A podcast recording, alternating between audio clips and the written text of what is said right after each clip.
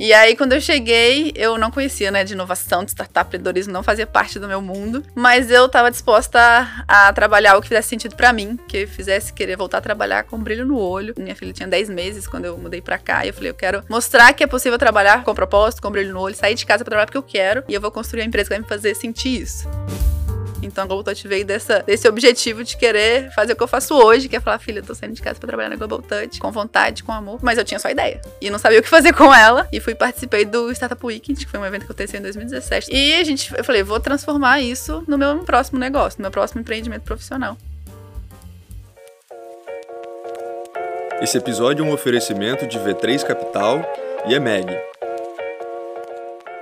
Tá começando mais um episódio de O Gestor, o seu podcast quando o assunto é gestão prática. Nós trazemos aqui os melhores gestores capixabas e nacionais para uma conversa aprofundada sobre as melhores práticas de gestão, para que você consiga traduzi-las para o seu negócio e, consequentemente, destravar todo o potencial de crescimento da sua empresa.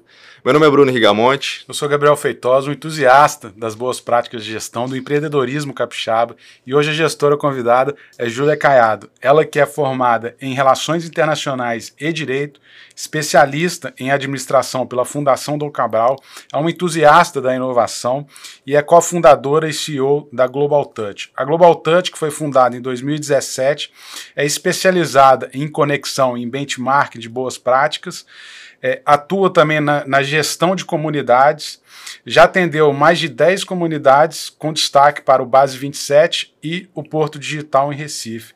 Júlia, muito obrigado por ter aceitado o nosso convite. Seja bem-vindo ao Gestor. Muito obrigado, o prazer é todo meu. Fala um pouquinho para a gente da Global Touch, do, do Core Business. Bom, é, a Global Touch, como você falou, né, surgiu em 2017 e veio muito da minha vontade de juntar, né, minha paixão que eu tinha por troca de experiência, intercâmbio, eu tinha oportunidade de, né, de fazer intercâmbio algumas vezes, e toda vez que você conhece o que é diferente, não por viajar ou trabalhar, mas para conhecer o que é diferente, para mim sempre fez muita diferença. Então, quando eu decidi abrir mão da minha carreira executiva, corporativa em Belo Horizonte para poder empreender no Espírito Santo. Me fez muito sentido para mim conectar intercâmbio no mundo empresarial de gestão, que é o que eu tinha experiência lá em BH. Então, quando surgiu a, a ideia da Glotouch foi nesse sentido, de intercâmbio empresarial, para as empresas trocarem experiência entre elas, mas sem ainda entender modelo de negócio como que isso pararia de pé, né? Mas a jornada tem sido bem incrível nesse sentido. A gente hum. começou focada nas imersões, né, na, e levar é, proporcionar essas trocas de experiência através do Innovation Experience. E hoje o nosso grande core business é gestão de comunidades. A gente, né, depois da pandemia, aprendeu a fazer isso. Tem feito isso, como você falou, em vários hubs pelo Brasil. Não só hubs, mas também dentro de empresas, né, transformando empresas em comunidades. E a gente trabalha com todo esse roadmap da comunidade, desde planejamento da comunidade, operação de comunidades. A gente forma líderes de comunidade, que é um dos nossos programas também. E agora a gente está entrando em sucesso da comunidade para acompanhar esses líderes formados por nós dentro das comunidades, né, pelo, pelo Brasil e daqui a pouco pelo mundo também.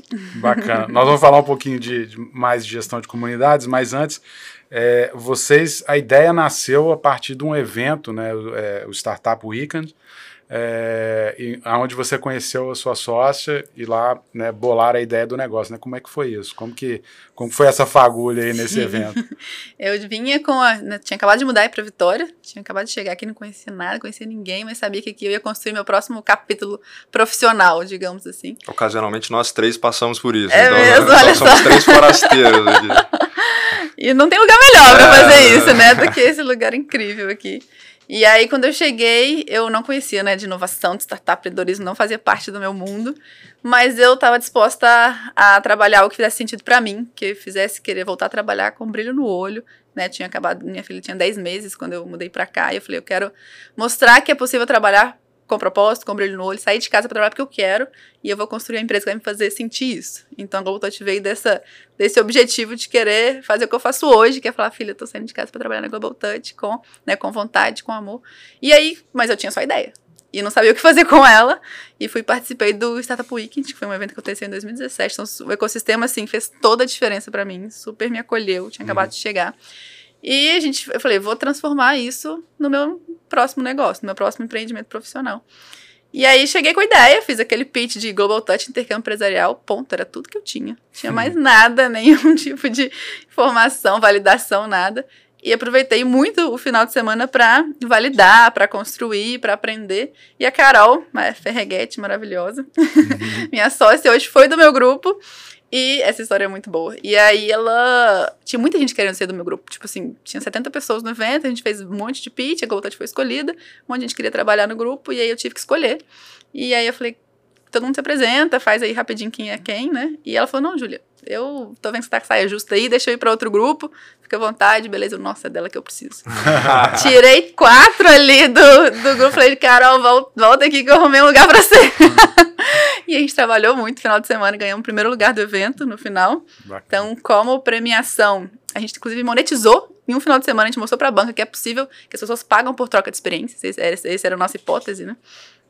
E, e aí a gente ganhou o primeiro lugar e como prêmio tivemos uma, uma premiação de um modelagem de negócios. Então a gente fez, né, com, com o Denis na ASIS e aí ele conseguiu nos acompanhar, foi mentor aí da gente, nossa, muito tempo para poder ajudar a transformar aquela ideia em realmente um negócio e tem sido uma jornada incrível toda jornada empresarial naturalmente começa com talvez ali a primeira nota fiscal que você emite ou até mesmo com algum familiar, algum amigo próximo. Né? Você disse que já conseguiu de fato monetizar ali nesse final de semana do, do Startup Weekend. Né? Mas depois quando vocês terminaram ali, eu já participei de um, de um Startup Weekend, fica aquela, aquela dúvida, né? Será que eu consigo de fato transformar isso num negócio duradouro?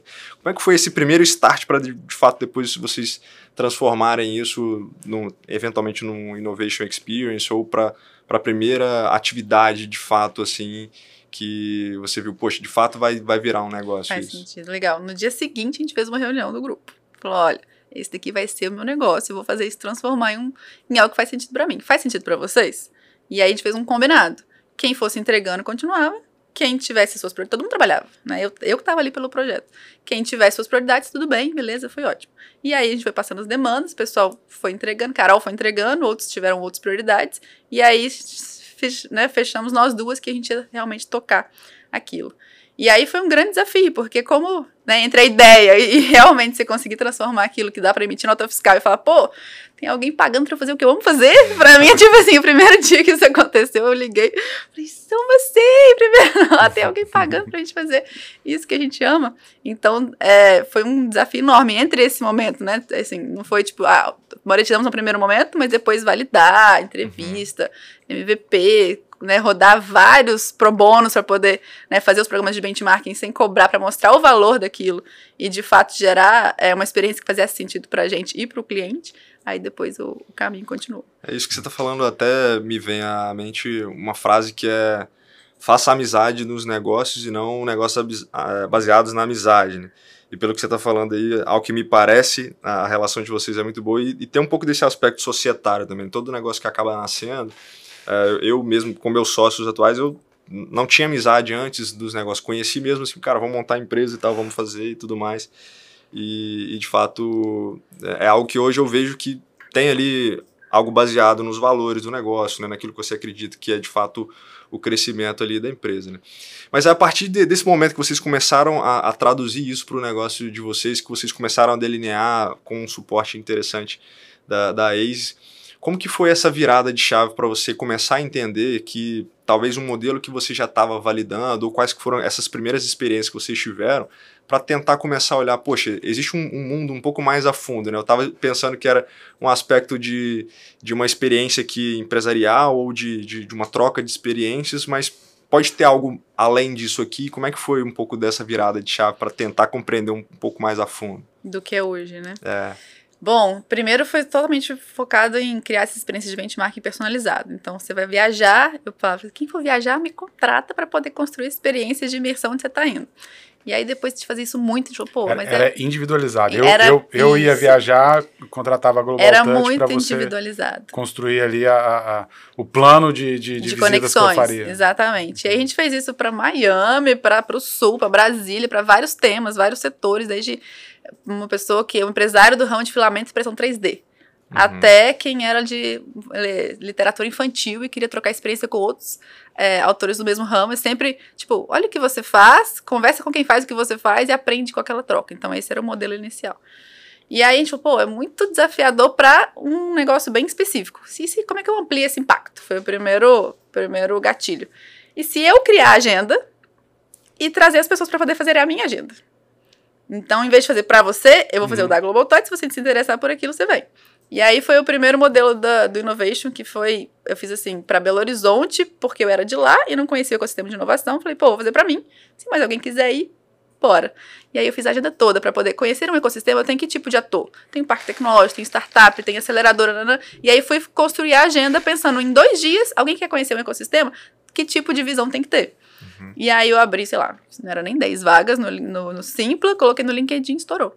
Tipo assim, esgotou, devolver booking. Caramba. Eu não sabia nem quanto cobrar, não sabia nada, sabe? Foi um mega MVP, assim. Só que na hora que eu terminei, entreguei a experiência, eu falei, cara, é isso que eu quero fazer para todos os dias da minha vida. Porque a experiência da, da galera abrir o olho e falar, nossa, você faz isso? Faz muito sentido pro que eu faço. E pro outro era tão óbvio que ele tava fazendo. E aquela troca foi bom pros dois lados. E no dia seguinte, as pessoas que nos receberam falaram, nossa, quando que é a próxima? Eu falei, pô, vou marcar então. Não tava previsto, não, mas vamos marcar. E a gente começou a marcar. Belo Horizonte, São Paulo, Vitória. Quando eu comecei a fazer Vitória, o pessoal, mas não tem nada de inovação aqui. Eu falei, que isso? Claro que tem. Então não tem. Aí depois parou de ter que ser, tipo, não necessariamente tem que viajar. Pode ser no ecossistema que você tá, conhecer experiência que você não teria acesso se não fosse pela, pela imersão. E aí a gente fez, enfim, várias imersões, que foram mais de 30 até a pandemia, 40. E aí a última, antes da, de fechar, não poder viajar mais, né? Foi para São Paulo com empresários da engenharia e construção. Então a gente ficou dois dias mostrando como é que é inovar na construção e engenharia com quem queria fazer isso aqui.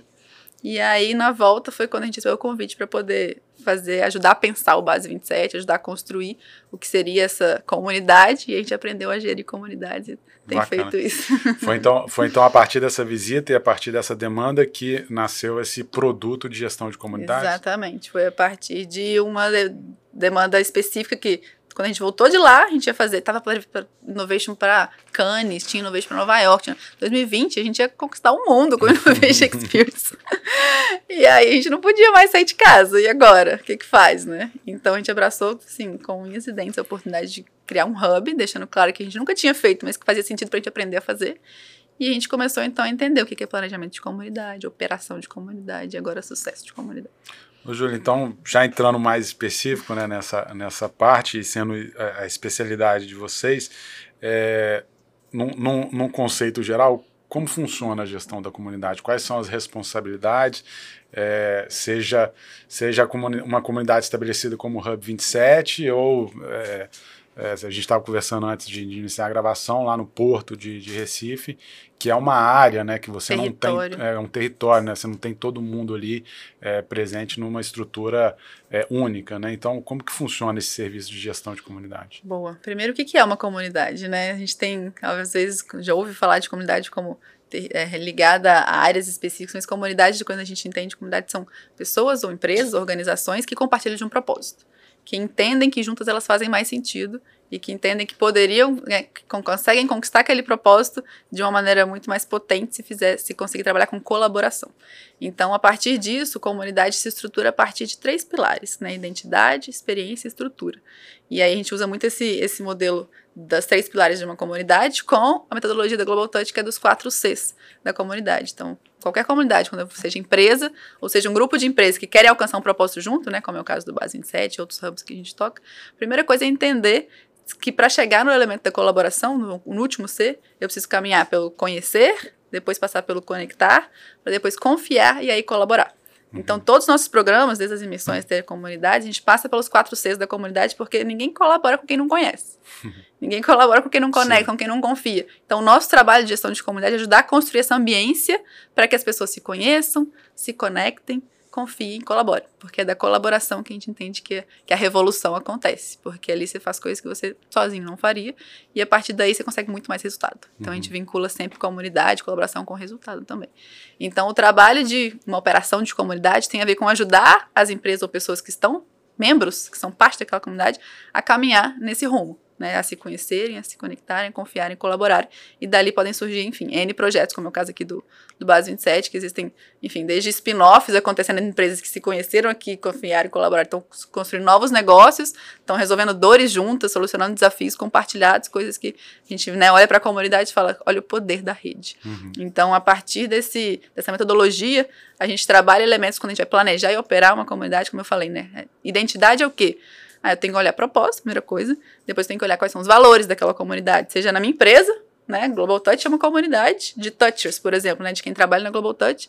Mas também tem é, comunidade, pode ser um hub, pode ser uma comunidade de marca, né? De fãs daquela marca. Então, tem que sempre olhar o propósito, valores, definição de sucesso. Eu preciso entender para que, que a comunidade existe. Uhum. Né? Como é que os rituais e experiências estão ajudando a alcançar essa definição de sucesso? Qual é a marca, que elementos que essa marca traz para aqueles membros? Então, tudo isso engloba identidade. Quando eu vou falar de operação, tem muito a ver com experiência, que é o outro pilar de uma comunidade. Eu preciso pensar em seleção. Como que o membro entra na comunidade? Primeira coisa.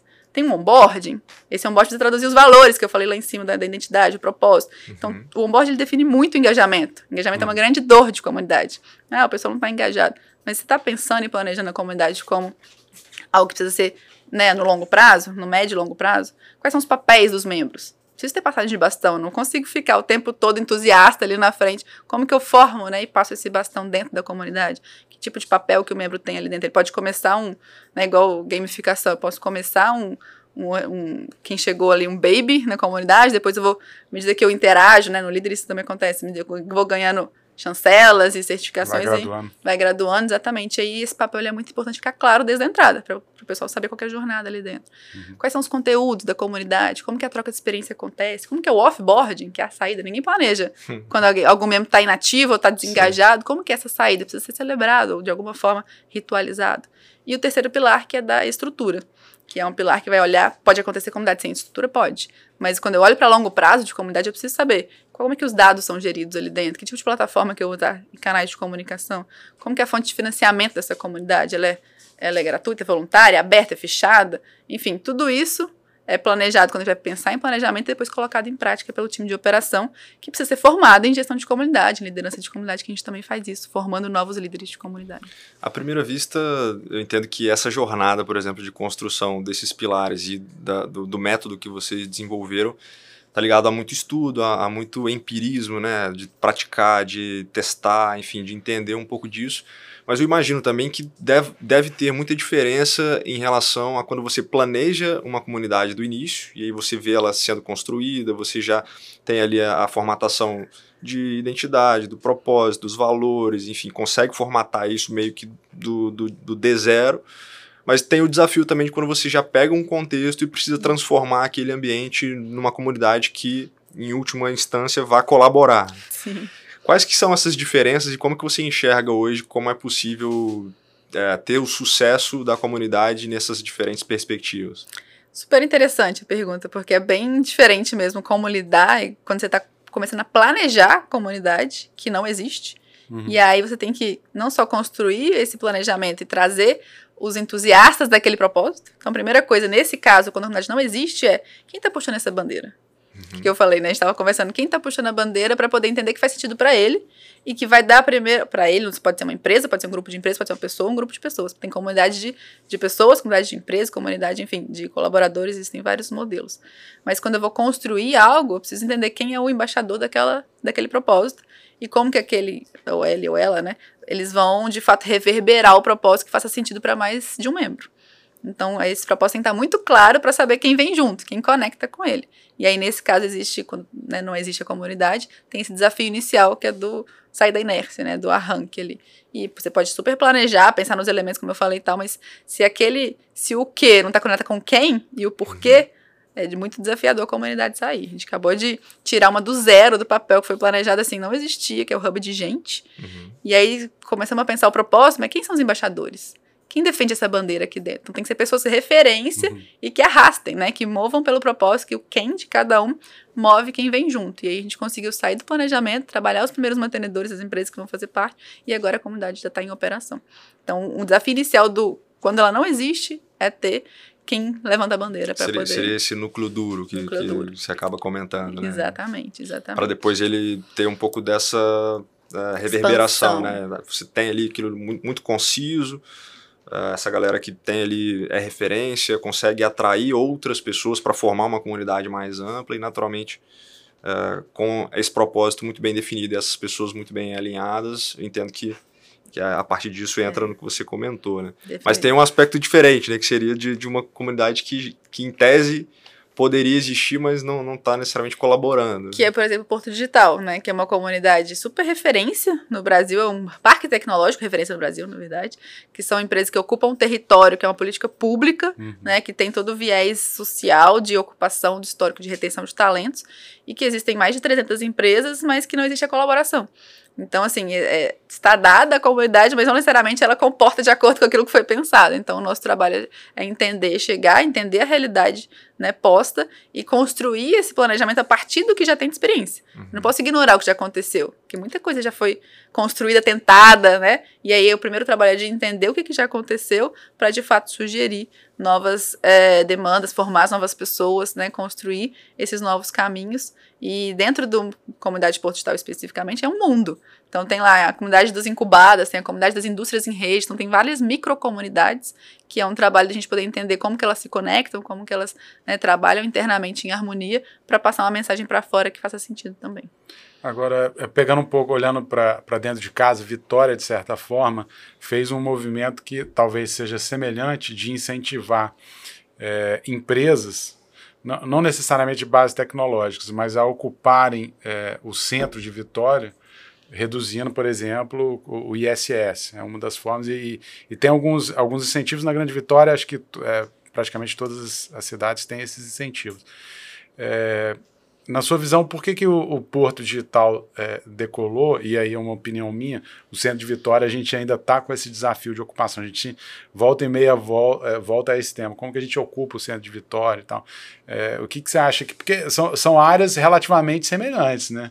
É, eu tive lá no, no, no, no, Porto Digital, passeando, não conhecia as, as estruturas, mas é, eu vi ali que é uma estrutura relativamente semelhante, uma região é, é central, prédios mais antigos, região portuária. Então, assim, é, é realmente é, muito semelhante, porém, talvez aqui a gente não, tinha, não tenha tido sucesso ainda que foi lá. Na, na sua opinião, não sei se você já chegou a avaliar isso, mas quais são as diferenças?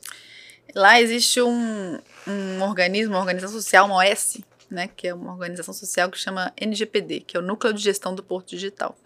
E aí é uma OS, então ela é sem fins lucrativos, é, é algo que tem, né, que tem, recebe essa, é, esse, tem essa questão do público, no sentido de ter esse olhar, né, e, é, e isso faz toda a diferença, porque existe um corpo técnico pensante que trabalha projetos para ocupar e trabalhar o, o centro histórico, o antigo Recife.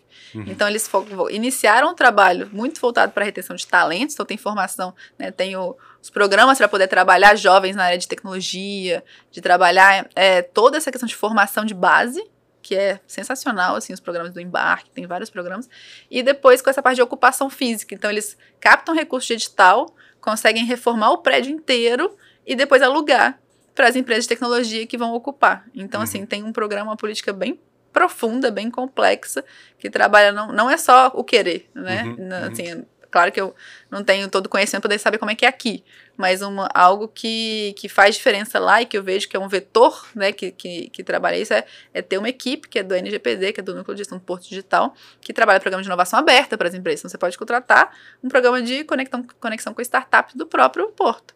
E aí é como construir, né, trabalhar esse, esse conceito aqui pode ser um caminho, a gente pode né? A gente está trazendo o pessoal daqui aqui. Pode fazer benchmark. Pode Podemos fazer, exatamente. a gente tá, exatamente. A gente já levou o pessoal para lá fazer o GOV, igual a gente fez é. no CIDS, nós vamos fazer o GOV para o Porto Digital para trabalhar aqui. E aí a gente está trazendo o pessoal de Recife aqui também. Enfim, a gente está construindo essas pontes entre ecossistemas pelo Brasil, porque a gente acredita muito que essa troca é super poderosa, que a gente né, tem exemplos aqui de programas que a gente foi lá, se inspirou e pode trazer para cá e virar referência.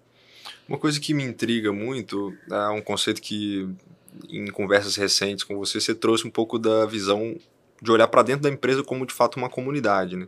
E você tem ali algumas empresas que são silos que ficam, eles só se relacionam dentro daquele mesmo silo, né? Ou, ah, não, é de uma área administrativa e outra pessoa da área operacional Sim. não se relacionam e tudo mais. Trazendo essa perspectiva de gestão de comunidade, dentro de um ambiente em que empresas se relacionam ou num ambiente mais amplo que a gente está comentando, por exemplo, do, do Porto Digital, que você tem é, diversos tipos de comunidades, que as comunidades se relacionam entre si, mas para uma ótica interna uhum. de negócio.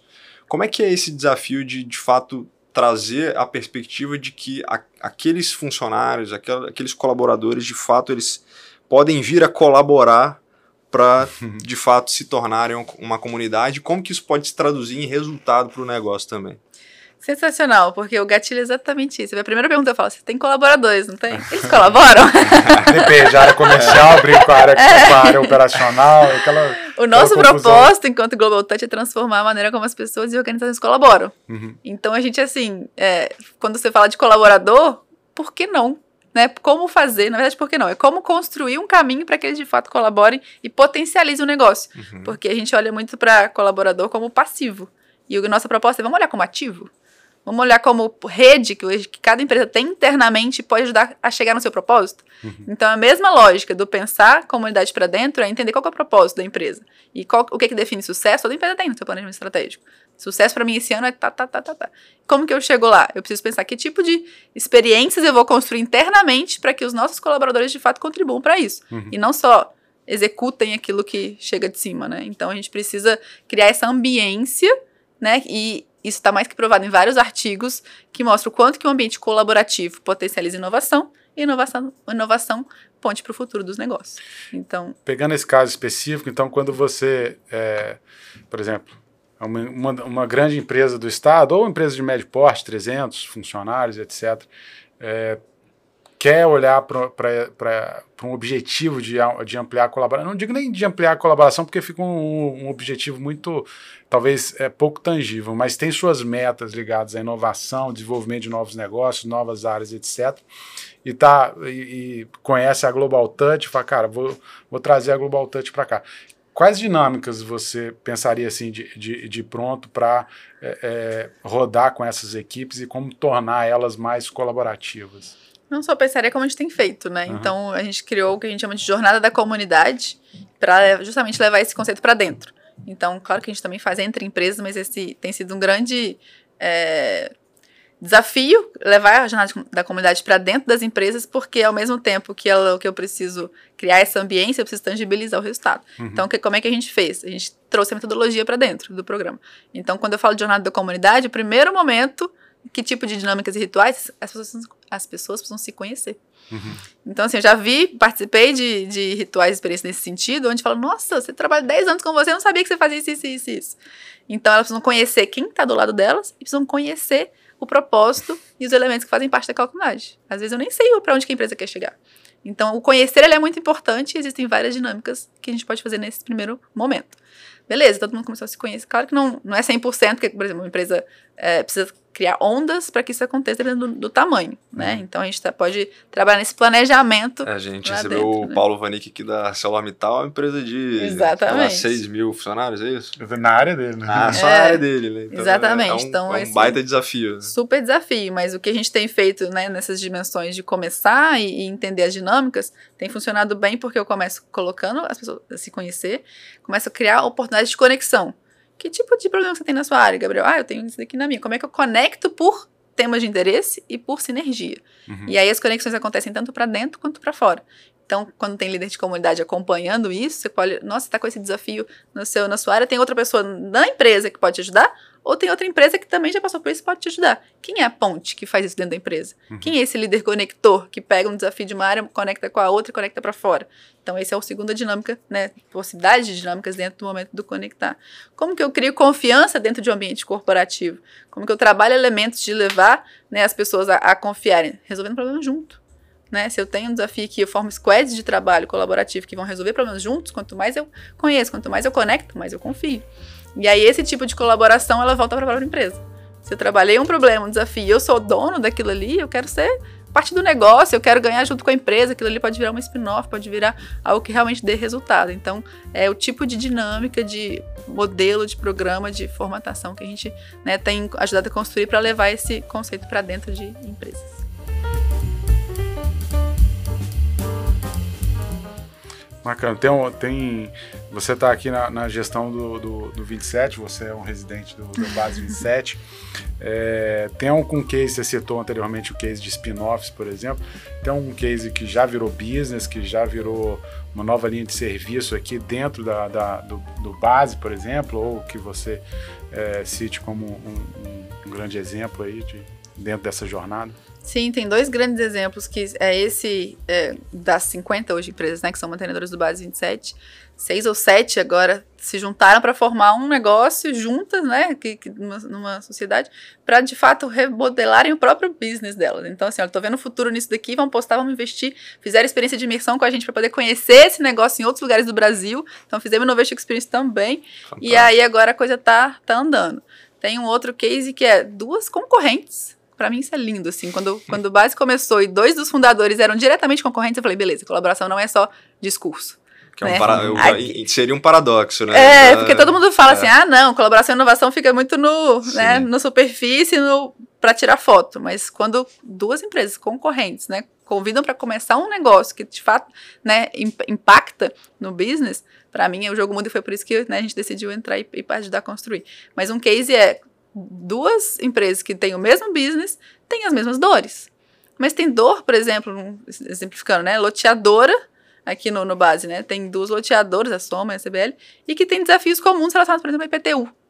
Que é uhum. é algo que é acessório ao negócio, mas que impacta muito no, no negócio. Então, juntas, elas estão pensando em estudar como trabalhar aquilo para poder, de fato, melhorar a jornada do, do, do cliente dela e da própria dinâmica da, da empresa. Então, assim, isso para mim é muito, muito significativo, porque uhum. aí a gente começa, de fato, a mostrar que dá resultado, que pode ser benéfico, que pode trazer né, é, é, vários tipos de impacto. E aí tem outros projetos conectando com a academia, que tipo, a empresa não conseguiu resolver a dor com startup, uhum. e aí algo tem muito a ver com P&D, vamos, o, o Hub conecta com a academia, que vai poder ajudar a pensar um projeto para desenvolver solução. Tem, enfim, tem N, N é, é, cenários aí, né, que já aconteceram, que estão acontecendo, e que às vezes até a gente nem tem controle de todos um desafio muito grande da gente é tangibilizar como mensurar isso, porque às vezes fica, nossa, aquela conexão que vocês fizeram proporcionou algo que depois deu um retorno que fez aquilo. Então a gente o tempo todo tem esse desafio, né, do, do metrificar, do mensurar, mas a gente consegue ver. Se está crescendo o número de mantenedores, é porque tem, tem algo que está fazendo sentido, né? É, e até, até queria explorar esse ponto, porque pegando o case do Base 27, por exemplo, a gente sabe que ele nasceu com um propósito específico e ao longo do tempo, esse propósito foi talvez ali mudando ou sendo refinado, né? Então, é, observa-se que uma, uma, comunidade, por exemplo, ela não é um ser estático, né? Ela pode ter a capacidade ali de evoluir ou de é, mudar de uma forma mais dinâmica, né? Como que foi esse aprendizado, por exemplo, de ter essa compreensão de que mesmo que tenha um núcleo duro com um propósito específico, mas que isso pode crescer, pode ser um pouco mais amplo, é, e como que vocês começaram a perceber isso, assim, de que talvez não seriam só construção e engenharia civil, mas que havia uma demanda, talvez, por algo maior, e, e como que foi isso? É, como você falou, começou bem focado, né? Em, nem chamava antes, quando nem era base 27, a gente era Construtec Hub, era totalmente focado para engenharia e construção.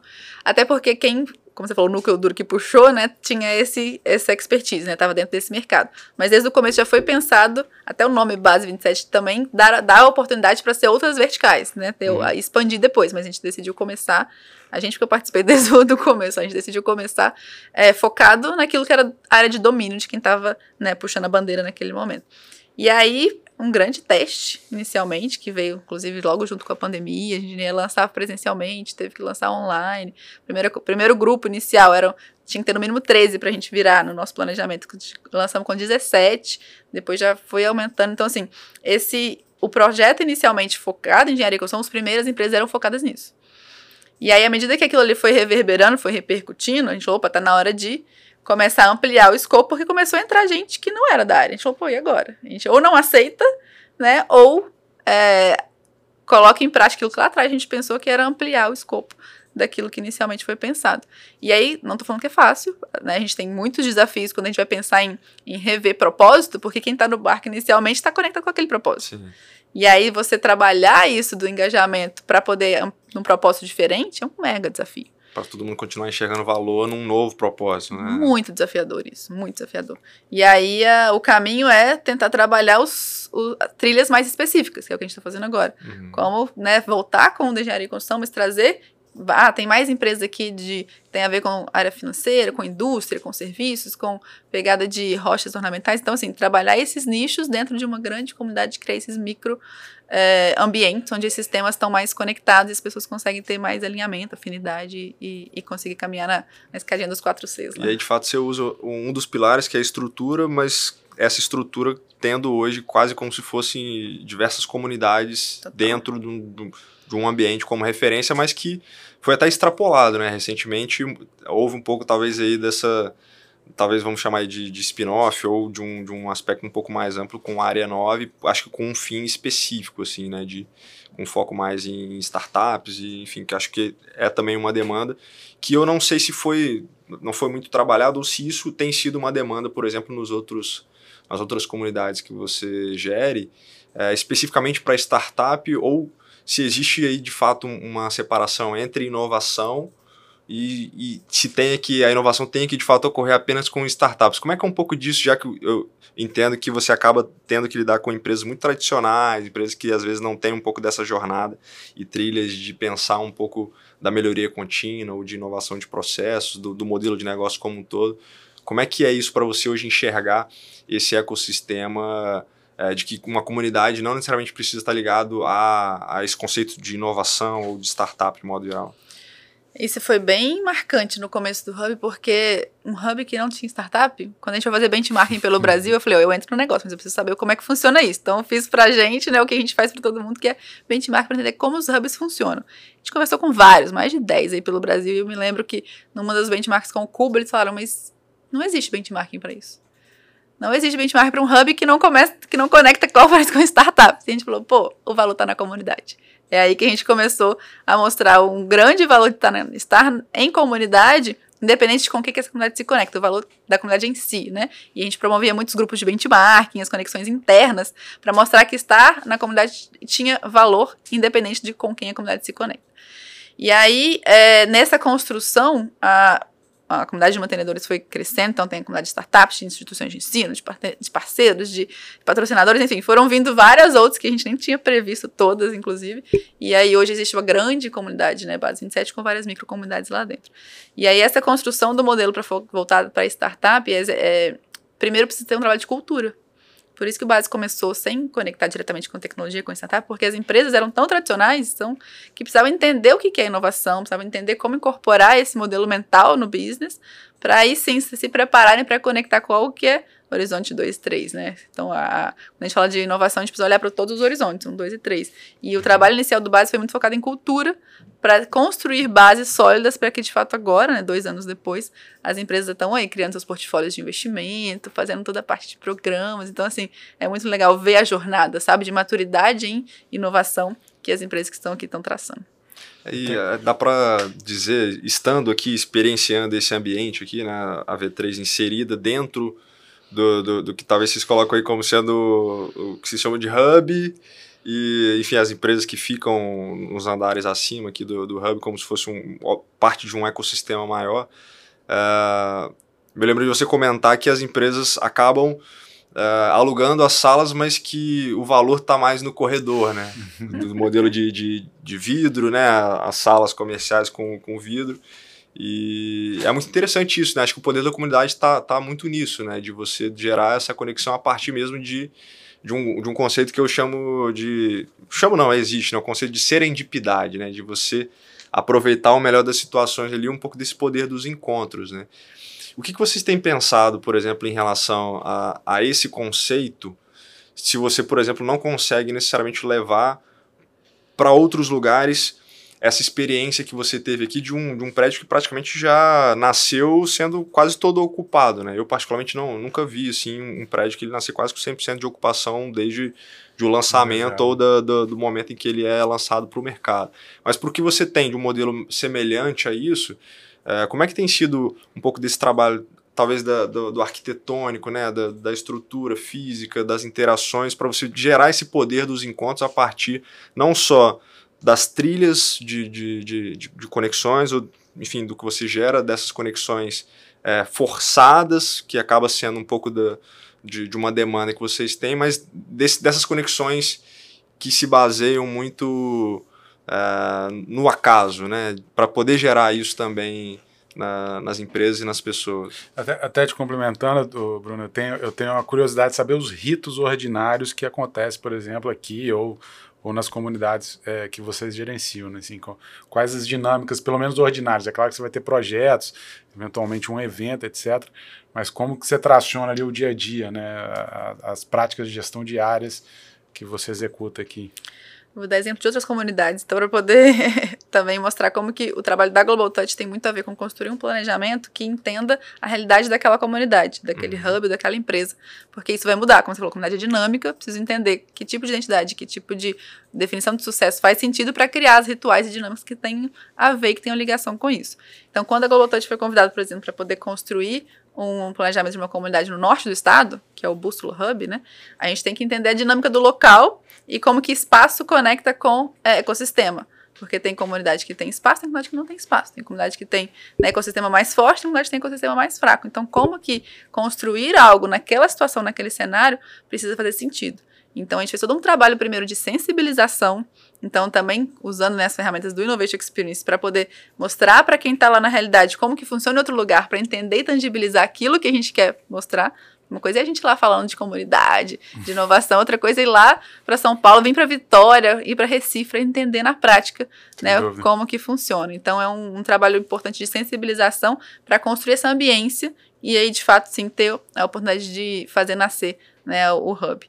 E aí, como você fala de práticas e rituais, né, e que o Bruno perguntou sobre a ver com as dinâmicas de espaço. Então, como eu falei, nem toda comunidade tem a dinâmica de espaço, mas tem que pensar em outras maneiras de proporcionar as conexões, porque dentro do planejamento tem um, uma caixinha lá que é experiências compartilhadas. Como é que você cria oportunidade para que as experiências sejam compartilhadas? Então, por exemplo, lá no, no Bússola, todo é, membro, novo membro que entra, um ritual ordinário é o onboarding. Então, quando eu vou dar entrada num, num, novo membro na comunidade, a gente precisa planejar muito bem esse onboard para traduzir os valores para que ele saiba como que é a jornada dele ali dentro. Uhum. Um segundo tipo de, de ritual que a gente proporciona dentro dos encontros, a gente tem a comunidade aberta e a comunidade fechada. Né? Lá tem, porque eu preciso fomentar ecossistema. Então, lá abre as portas para todo mundo que é empreendedor, que tem ideia, que quer, para poder fazer acontecer junto com a comunidade. Então, a cada trimestre, existem encontros quinzenais que a comunidade proporciona, e que é aberto para todo mundo participar. E aí tem as estações dentro do encontro. Tem a estação do conhecer, do conectar, do confiar e do colaborar. Então, quando uhum. ele entra na, dentro do, do Bússola Hub, no caso lá, a gente tem os rituais onde ele passa. Você conhece já o Bússola? Ah, não. Então, já conheço, passa a prestação do conectar. Não conheço, está aqui o momento de alguém te apresentar o que, que é a proposta do Hub, como que ele funciona e tal.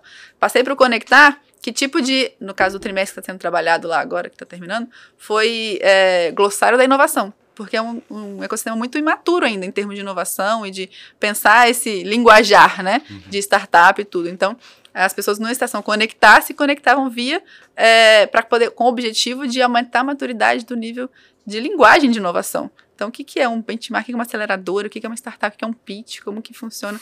Né? É, é um mundo à parte. É um mundo à parte, é um spin-off. Então, quem está no empresariado ali do, do ecossistema bem tradicional, Sim. local, olha para aquilo e fala: nossa, não, não é para mim. Não, a gente está aqui para acolher. E quando eu estou aqui para acolher, eu crio rituais que acolho. E aí, ah, eu já entendi, já conectei com o Hub, agora eu quero né, criar um projeto junto aqui no Hub, então vou prestar ação do confiar e vou trabalhar com alguém que eu me conectei aqui dentro e pensar um projeto que ajuda a cumprir o objetivo do Hub. E aí, a cada 15 dias, ele volta, ele colabora, ele apresenta um projeto, ele trabalha, né, gravando um podcast daquela palavra que ele aprendeu e coloca na, na, dentro do, da playlist da comunidade. Então, tudo isso faz, faz parte de rituais que retroalimentam, olhando para os objetivos que o Hub tem. Bacana. Júlia, é, a gente conversando antes aqui um pouquinho sobre a, a estrutura até mesmo da, da Global Touch, é, via de regra, é, pelo menos acho que a, a, grande maioria das empresas que a gente conversou até agora, tem uma estrutura é, funcional, né, uma estrutura hierárquica que é definida pelas, pelas funções, muitas vezes. É, e, no seu caso, você tem uma estrutura que é projetizada, se eu entendi corretamente a gente conversando é, que vai, vai por produtos, né, tem, tem, uma, tem atuações transversais de pessoas na, na, nas diferentes equipes e tal. Como que funciona essa estrutura para vocês é, e, e, e, como que, como que é, é, diferente de uma estrutura hierarquizada, né? Assim, como, por que, que vocês decidiram e optaram por uma estrutura projetizada? A gente trabalha com o contexto de squads, né? Então, dentro do, da Global Touch, quando você entra, você é alocado em um squad específico, seja de produto seja de área transversal na empresa, que é o que a gente estava falando. Então, ah, eu estou no squad de Innovation Experience, que é o produto que a gente roda, para poder ter lá todo o processo de como rodar o Innovation, qual é o seu papel ali dentro. Estou no squad de gestão de comunidades, que é, um, né, o, que é, é o maior que a gente tem hoje, porque a gente atende várias comunidades dentro desse produto específico. Tem o squad de formação, do curso de formação de líderes de comunidade. Então, assim, a gente trabalha os programas e trabalha as áreas com a liderança de cada squad, fazendo, né, cumprir os objetivos acordados. E aí é muito é, trabalho no sentido de entender as sprints, como a gente estava conversando, né? O que, que eu tenho de, de, de definição de sucesso para aquela trimestre, como que eu traduzo aquele trimestre em sprints e como que a cada é, sprint eu planejo o sprint, tem as deles de acompanhamento, faz que nem são mais diárias, mas que a gente né, achou um modelo que faz sentido pra gente. E no final da quinzena, que a nossa sprint é quinzenal, a gente faz um sprint report entendendo que bom, o que, que a gente pode celebrar nessa sprint, que pena, o que, que não deu certo, que a gente queria que desse certo, e o que tal, o que, que a gente pode melhorar para fazer na próxima algo que a gente não fez. E a gente fazia muito um, faz um momento gratidão também, entendendo, né, e sendo grato por quem colaborou comigo, porque a gente quer fomentar a colaboração. A uhum. cultura da Global Touch é muito, a cultura da Global Touch ela é acolhimento e ela é aprendizado. Então a gente trabalha sempre acolhimento e aprendizado porque é uma uma cultura que favorece colaboração uhum. e a uhum. gente tem aquilo que eu estou falando para fora, eu preciso fazer para dentro, né? Então a gente tem todos os rituais de, de trabalhar os elementos da comunidade para dentro, que a gente chama de comunidade de touchers, né? E como que a gente trabalha experiências compartilhadas, a gente tem os rituais do touch connection, que é um momento no meio da sprint que a gente para para falar de outros assuntos e que a gente troca experiências ali. A gente está, é, enfim, várias formas que a gente né, também trabalha internamente, mas que os squads é a nossa estrutura, porque tem gente que é líder de um squad, mas que está como membro de outro. Né? Então, não necessariamente todo mundo está um obedecendo a caixinha, né, um em cima do outro. Não, a gente tem papéis e funções que num projeto específico, num cliente específico, eu estou ali como é, membro de um squad, líder de uma comunidade, mas lá de cá eu sou head do produto da área X. Então, isso é bem é, orgânico, mas uhum. que tem o, um trabalho também de entender como todo mundo caminha junto para chegar onde que a gente quer, que é nosso objetivo de criar a Central Global Touch de comunidades, que é o que a gente está né, construindo e consolidando até para esse ano e nosso momento aí de, de consolidação do que a gente tem de grande foco né, e core business para poder trabalhar os próximos passos a partir disso. E como que você trabalha hoje com pessoas que estão em diferentes estados, mas naturalmente você precisa de auxílio de ferramentas ou, sei lá, a pessoa talvez anota ali, ela faz parte do squad XYZ, ela anota as atividades que ela tem que fazer, ela se organiza dessa forma, ou vocês têm isso traduzido, por exemplo, num sistema, no, no modelo de Kanban, que você tem ali, Sim. poxa, uma lista de atividades que são acordadas para esse sprint, e naturalmente aquilo vai seguindo um fluxo e, e meio que num modelo de projeto mesmo assim, priorizando. Como é que funciona isso na prática? Já que você tem também uma comunidade que não necessariamente está numa mesma estrutura e que tem, em diferentes momentos, diferentes funções também. A gente tem as ferramentas que apoiam para que isso funcione. Então, a gente tem o escritório virtual, que é o Gather, que é uma plataforma assim, sensacional para a gente poder trabalhar online, todo mundo ali na sua mesinha. Se eu precisar, eu chego para o lado conversar com aquela pessoa. Se todo, na hora da dele, todo mundo para sala de reunião, tudo online. Então, assim, é, e eu estou sempre disponível. A gente tá, coloca ali, consegue habilitar para poder trabalhar em numa salinha que outra sala não ouve, a gente faz ali a dinâmica até de happy hour, enfim, é bem uma plataforma que viabiliza isso. Hoje a gente tem escritório físico também, mas aqui, né, porque a maior parte do time está aqui, mas que a gente está sempre no híbrido, porque tem gente, uhum. outros times em outras cidades. E a parte de gestão, né, dos projetos, das tarefas, dos processos, a gente usa é, para, então são três ferramentas, para arquivo, gestão do conhecimento, né, a parte do Drive, para comunicação, a parte do Slack, então tem lá os uhum. canais por cliente, por squad, tudo separadinho, e para processos e projetos e tarefas, o ClickUp. Então é lá que a gente vê o modelo de Kanban, que cadastra todo mundo as suas tarefas da sprint, consegue acompanhar se está acontecendo, consegue acompanhar também ah, daquele aquele produto Innovation Experience Porto Alegre, que é o que vai acontecer. Que fase do processo que ele está? Ah, está na fase de finalização de inscrição, começo de pré-onboard. Então eu consigo ter essa visualização do que está acontecendo nos produtos através desses ferramentas. E quem faz parte das comunidades se inserem em alguma dessas ferramentas para interagirem com quem que é um toucher, por exemplo, ou não necessariamente? Você tem outras ferramentas?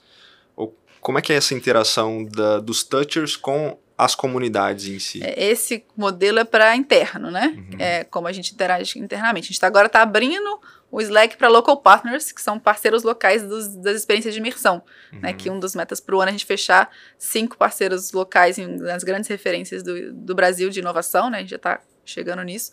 Então a gente colocou esse time de parceiros locais para dentro de um Slack específico que é do Innovation Experience. Agora, membros das comunidades, aí depende do cliente.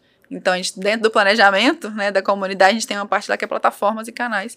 E aí cada cliente decide se vai investir numa plataforma, se vai trabalhar é, grupo do WhatsApp, se vai trabalhar. Com, a gente sugere algumas coisas que funcionam e outras que não funcionam, mas depende muito do cliente como uhum. vai se conectar com seus membros. Né? Júlia, eu fico. É, é você está na área de inovação, é, você é um entusiasta da inovação. é, e, e, a essência né, do, do, da Global Touch é justamente a parte do touch, né, de você ter ali o contato, etc. E você hoje tem até umas discussões que são assim, ah, o trabalho híbrido, né, o trabalho sem presencial, etc. Mas é, volta à essência do business de vocês, que é justamente o contato e como que ele é importante para o fomento de, de, de, novas ideias e tal.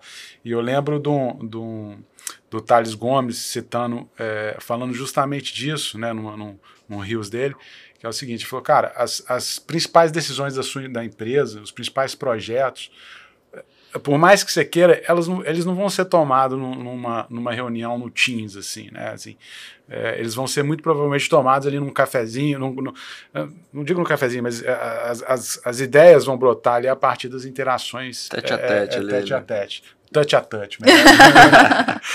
é, então, assim, é, como, como que você. É, vou, vou, colocar isso como um dilema, nem sei se é o um dilema, mas tecnicamente você tem uma tendência né, do, do, do, híbrido, do online, mas a essência do business de vocês é estar tá ali frente a frente. Como que funciona isso para vocês e qual a importância né, do, do touch presencial aí para você? Excelente pergunta, muito legal. A gente até falou sobre isso na última reunião estratégica de que global touch, né? A gente é muito touch e ainda pouco global, e o nosso desafio agora é ser mais global, mas não deixando de ser touch, porque o touch, ele é o exclusivo, o global ele é o escalável. Então a gente começou buscando a recorrência, uhum. que é o que a gente tem hoje, mas ainda não a escalabilidade que é o próximo passo. Então, como traduzir operações que já rodam, imersões, por exemplo, que a gente tem né, em vários lugares do Brasil, que colocando tecnologia a gente pode criar né, sair da recorrência para a escalabilidade, que é o nosso, nosso próximo desafio. Então, sem perder o touch, porque é aí que tá. O ser exclusivo faz sentido e faz uhum. diferença, uhum. mas pensando no que o, é, ser mais global, que é o que vai tornar a gente mais escalável. Então, esse está no, no, nosso radar de, de próximos passos aí, que não, não deixando de perder a essência porque a essência de ser touch, né, de, de realmente ter esse tipo de, de construção de relacionamento, é o que, né, de onde no, a gente saiu e onde que a gente está hoje, mas à medida que a gente evolui, a gente consegue ver padrões, a gente consegue ver modelagem, a gente consegue ver formatos que conseguem nos ajudar a dar próximos passos. É o que eu estou falando todo mundo hoje. Como é que eu saio de 10 comunidades para 100? Uhum. Né? Então, assim, eu saí de 1 para 10. Foi o que nos trouxe. Agora, como é que eu saio de 10 para 100? E aí é o desafio que a gente tem e a maneira que a gente está né, construindo para chegar lá. Pegando esse gancho, a gente recebeu já aqui no podcast o Rodrigo Miranda, da Zite, o Rafael, da Origens. E eles falaram muito do poder das conexões, né? E a gente percebe que você é uma pessoa muito bem conectada? Uh, muitas pessoas que de fato se relacionam com você, enfim, têm um apreço muito grande por você. E acho que por essa uh, naturalidade que você tem de colaborar, de se conectar, enfim, de, de, de expressar gratidão também pelas pessoas ao longo da, da jornada. O que, que você olha para trás e consegue conectar os pontos até hoje de que, de fato, é, fez com que vocês conseguissem evoluir o modelo de negócio, chegarem com os resultados que vocês têm hoje? Como é que você olha para o futuro, a despeito do que você já falou de escalabilidade, o que, que pode vir aí, o que, que pode ser conectado para frente que você vislumbra dentro de um, de um plano maior também? Desafiadora essa, mas uhum. o conectar os pontos olhando para trás só faz sentido agora, né? Quando, quando a gente está vivendo os pontos, a gente não, eles não se conectam muito, mas hoje olhando para trás, nesses cinco anos, né, que a gente está fazendo esse mês de Global Touch, é, muitas conexões foram muito importantes. Então, assim, cada é, é, valorizar essas conexões e, e, né, e tra trazê-las para poder construir junto, para a gente é algo que faz muita diferença. E a gente, por isso que a gente celebra cada aniversário. Então, assim, no, um ano de Global Touch era eu e Carol, não tinha nada. A gente fez um aniversário de um ano de Global Touch com todo mundo que era importante para a gente naquele momento. E dali tinham né, algumas pessoas. O segundo já era tipo um andar inteiro. Agora a gente está tendo que fazer um encontro da rede Global Touch de comunidades para poder conseguir tangibilizar e, e, ser grata né, por todo mundo que fez parte junto conosco. Então, eles, né, os meninos falaram sobre poder das conexões, isso, a gente não só fala, mas a gente vive isso, né? Walk the talk. A gente realmente, de fato, vive esse poder das conexões e constrói essas redes porque a gente entende que isso é exponencial, né? Cada, é, às vezes a gente acha que não é muito tangível, muito mensurável, mas quando a gente pensa que uma conexão para poder construir um hub desse veio de uma experiência de imersão que lá atrás alguém foi no Innovation, conheceu em São Paulo, viu um negócio, falou, pô, temos que investir diferente aqui. Pô, já, já, já é uma tradução de que faz sentido algo que a gente né, fala muito, mas que de fato a gente consegue tangibilizar. E olhando para frente, né, como que para onde essas conexões para onde essas conexões vão nos levar, eu falo muito que a gente consegue iluminar sempre a próxima curva. É difícil ver o final da estrada, porque eu nunca imaginei que ia estar aqui quando eu imaginei, iluminei a primeira curva lá atrás. Quando minha dor, meu desafio era fazer o primeiro benchmarking para aquela pessoa que foi para BH naquele final de semana. E a gente conseguiu entregar. E agora, né? Então, assim, próximos cinco anos, a gente está nesse momento de reflexão, né? Aniversário e, e olhar para trás para olhar para frente. E tem muito a ver com isso, do que eu acabei de falar, do ser mais global e menos. Não, não menos touch, mas continuar sendo touch, mas com o poder do, do global muito mais focado nisso. Porque um é escalável, outro é exclusivo. Então, eu não vou deixar de ser exclusivo quando eu tenho que atender com touch, mas eu quero pensar em como que eu posso ser escala para atender, impactar outros ecossistemas, outros países, outras pessoas, porque o nosso propósito de transformar a maneira como as pessoas e organizações colaboram tem que ir além da Júlia, da Carol e de quem faz isso hoje. Então é pelo propósito, para a gente conseguir de fato levar esse modelo, jeito de pensar, essa cultura para dentro das empresas, é a revolução da colaboração que é a nossa grande bandeira. E esse é o desafio para frente, sabe? Como a gente de fato, ao mesmo tempo, levar isso para lá, Daqui a pouco eu chegar numa cidade, eu falo isso, vou chegar numa cidade e vou entrar num lugar e falar assim, nossa, tem uma Innovation Experience aqui hoje. Nem sabia quem era, que está acontecendo e tal, mas tem uma pessoa conectando com outra, que está proporcionando novas experiências, novas conexões, ampliando os olhares, fazendo a diferença, e aquilo ali para mim vai ser um gol. Vai falar, pô, tem uma comunidade aqui que passou pelo curso lá, que já está conectando lá, entendeu? Vou chegar no lugar e conseguir ver essas dinâmicas acontecendo e falar, nossa, eu ajudei a pensar um pouquinho disso aí, que legal, que orgulho. Ô, Júlio, sua, sua resposta já estava quase caminhando assim pro, pro, pro encerramento, mas eu vou tomar a liberdade de fazer mais uma pergunta, mudando um pouco a temática. É, você, é, como eu falei, é um entusiasta da inovação, tem trabalhado em diferentes projetos, está né, tá no Vale da Muqueca, é, a gente teve a oportunidade de trabalhar é, a época quando estava no governo no programa do CID, e vocês chegaram lá, apresentaram para o CID, né, na, na cara e na coragem, para o comitê, né, para o MCI, aquele projeto que estava assim, né, que era, era uma ideia e agora é, quatro horas depois aí tá, tá filho tá nascendo, tá nascendo justamente. É, então, assim, a gente vê esse propósito seu também de desenvolver o ecossistema capixaba e você vem de talvez de um ecossistema que esteja um pouquinho mais maduro que é o de Minas, é, é, pelo menos o próprio programa do CID já rodou algumas vezes e tal. Eu queria é, é, saber a sua opinião pessoal de como que você enxerga o ecossistema capixaba, esse momento e, e a relevância dele é, é, no, no, no, ecossistema nacional, assim, como que a gente transforma Vitória, que é um lugar excelente para se morar, Aqui estão três mineiros para comprovar isso, para se empreender, etc. Mas é, em, em, realmente um, um, um, player significativo e robusto dentro do ecossistema nacional de inovação. Nossa, muito legal, porque quando eu cheguei e falei, né, contei um pouquinho da história inicial, eu sou fruto do ecossistema. Né? A Global Touch foi super bem acolhida e é um fruto do que o ecossistema proporcionou num ambiente fa super favorável para inovação, para negócios pra, e juntando qualidade de vida, que era o que eu queria quando busquei né, sair de Belo Horizonte. E a gente, e como fruto do ecossistema, para mim faz muito sentido retribuir, né? Fazer programas e trabalhar programas para colocar o Espírito Santo no mapa da inovação nacional. Então eu sempre falo isso, né? Todo lugar que eu, que eu vou, eu falo que eu tenho um propósito muito grande de ajudar a colocar o Estado no mapa da inovação nacional, porque o Estado me acolheu e eu entendo e acredito muito que aqui é um lugar fantástico, maravilhoso para conciliar essas duas coisas, ambiente de negócios com qualidade de vida. E, e por isso eu faço vários projetos, o CIDS é um deles, né? Que foi um que, nossa, quem participou e sabe do fardo, da dor de cabeça, do trabalho que foi de fazer o Innovation Experience Gov, pegar o povo do governo e falar, vamos lá ver como que investe em inovação, né, para dinheiro público. 2018, isso, 2018. Né? é, mostrar, conectar, fazer o que a gente sabe fazer, né? De graça para o governo falar, olha, é assim que faz. E aí voltar e falar, não, beleza, gostei, agora apresenta o projeto. E aí juntar grupo de trabalho do ecossistema, vários empreendedores, várias pessoas participaram junto comigo, né, conosco com o Vale. E aí a gente conseguiu aprovar, a gente tentou 8 milhões, aprovou 5 milhões e meio, conseguiu vencer as burocracias infinitas de ser do conselho do CID, que a gente sabe o que acontece. E agora a gente tem um edital, né, com startups sendo selecionadas, sendo triadas, porque daqui a pouco com 30 startups sendo aceleradas com recurso público. E é um primeiro, assim, né, uma sementinha do que daqui a pouco o CID vai, CID vai ser lá na frente. E muito desafiador conseguir essa primeira, primeira onda, fazer essa primeira onda dar certo. Mas eu acredito muito no impacto que isso vai ter, porque depois outras pessoas virão, novas, novas é, empreendedores serão formados. E a gente vai ter muito orgulho do que, que é o Estado. Então, essa é uma das ações que né, tem ajudado a colocar o Estado nesse mapa da inovação e já tem repercussão internacional, nacional e internacional. Tem várias outras iniciativas, né? O FUNCES, o Fundo Soberano, MCI, vários hubs, muita gente fazendo a diferença aqui no ecossistema. Então, cada um somando, cada um contribuindo para que esse mar aí, né, as pessoas comecem a perceber a nossa onda e isso está dando certo. A gente tem sido, né, procurado para ser, para entender que movimento é esse que o Espírito Santo está fazendo. Não tem muitos atores se conectando, acontecendo, disciplina de empreendedorismo rodando na universidade, enfim, tem, e, e, poder fazer parte disso de alguma forma, né, dar esse, essa contribuição para aquilo que, para aquele local que me acolheu, esse ecossistema que tem tanta gente que participou para fazer o setup de acontecer, para depois acompanhar a gente ao longo do processo, e acelerado, mentorado, por que não também, né, dar a nossa contribuição e fazer parte desse todo que está crescendo.